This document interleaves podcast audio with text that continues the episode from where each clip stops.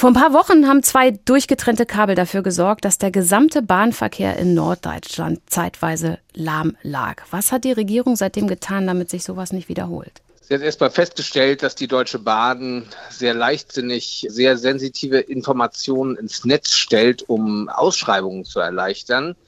Und insofern merkt man daran und auch an dem Anschlag auf die Pipelines in der Ostsee, dass wir uns jetzt endlich diesem Thema hybride Bedrohung besser zuwenden müssen, hier sehr viel effektiver den Schutz garantieren müssen für die kritische Infrastruktur in unserem Land, denn sie ist gefährdet in Zeiten, wie wir sie im Augenblick haben, mit einem Krieg mitten in Europa.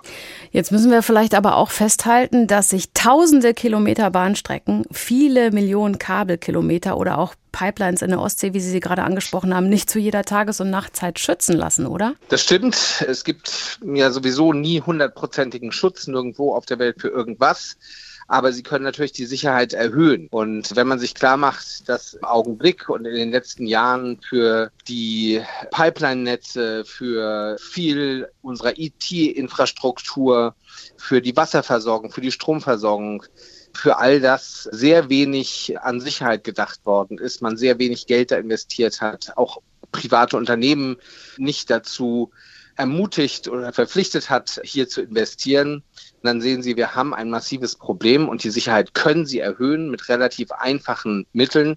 Aber Sie haben natürlich am Ende recht, kompletten Schutz der Infrastruktur, beispielsweise die in der Ostsee liegt, gibt es nicht, aber man kann sie deutlich verbessern. Wie lange ist denn da eigentlich geschlafen worden? Mit dem russischen Angriff ist ja auch der Schutz von kritischer Infrastruktur, Cybersicherheit auf die Agenda gerückt, obwohl das ja gar kein neues Thema ist. Die Hacker haben schon 2015 das IT-System des Bundestags attackiert. Das ist völlig richtig. Es ist die letzten Jahre massiv verschlafen worden, hier etwas zu tun, effektiv in Sicherheit zu investieren. Das ist immer wieder angemahnt worden von Fachleuten, aber auch der Opposition, dass man sich auf diese neuen Sicherheitsherausforderungen und Bedrohungen einstellen muss. Und man hat da zu wenig gemacht.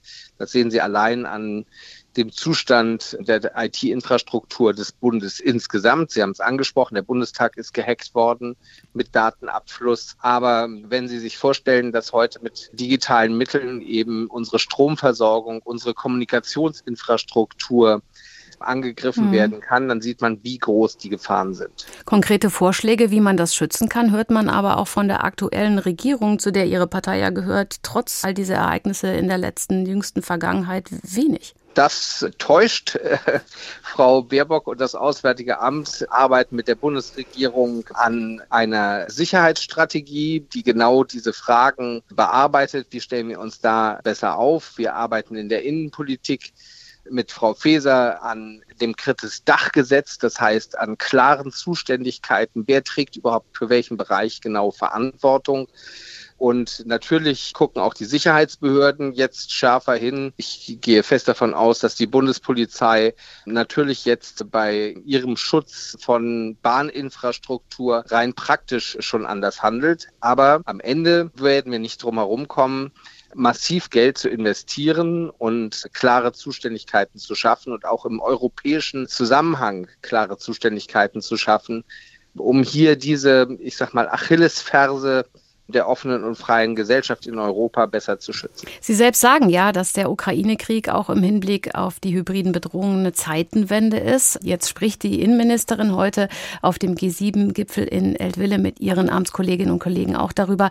Trotzdem sinkt der Etat der Ampel für innere und äußere Sicherheit im nächsten Jahr um eine Milliarde Euro. Sie haben gerade gesagt, wir brauchen Geld. Wie passt denn das zusammen? Wir haben im Hinblick auf den Haushalt, wie Sie wissen, große Herausforderungen. Veränderungen.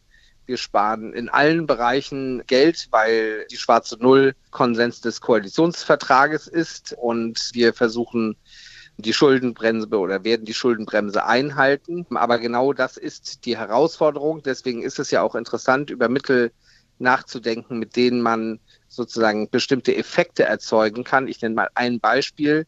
Wenn man steuerliche Anreize schafft, Unternehmen dazu zu bewegen, zu motivieren, Geld in bessere IT-Infrastruktur, in den Schutz der IT-Infrastruktur zu investieren, dann haben sie einen großen Effekt, relativ geringen Mitteleinsatz und einen großen Effekt und eine Verbesserung der Resilienz. Und genau solche Wege müssen wir jetzt gehen. Und deswegen ist dieser Prozess auch des Dachgesetzes, an dem wir jetzt arbeiten und das in den nächsten Monaten kommen wird, so wichtig. Vielen Dank, Dr. Konstantin von Nutz. Er ist Innenexperte der Grünen, auch Vorsitzender im Parlamentarischen Kontrollausschuss. Heute treffen sich die Innenministerinnen und Minister der G7-Staaten in Eltville in Hessen zu einem Austausch. Klausur im Kloster, das G7-Treffen in Eltville. So haben wir das Thema heute früh genannt.